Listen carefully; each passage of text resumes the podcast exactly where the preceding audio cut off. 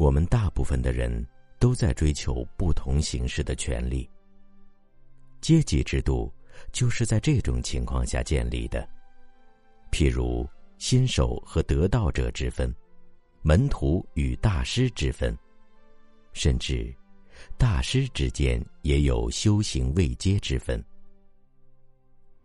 大部分的人都喜欢剥削以及被剥削，而传统的修行体系也提供了可以达到这个目的的手段，包括隐微的和明显的。其实，剥削和被剥削是同一回事。利用别人来满足自己，往往会助长依赖性，而且，当你依赖某个对象时，就会想去占有他。被你占有的对象也会反过来占有你。若是没有任何可以依赖的对象，譬如财物、人或观念，你整个人就空了，你变成了一个毫无重要性的东西。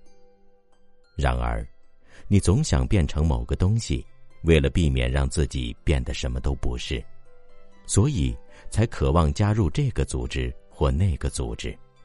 认同这个意识形态或那个意识形态，参与这个教会或那个寺庙的活动。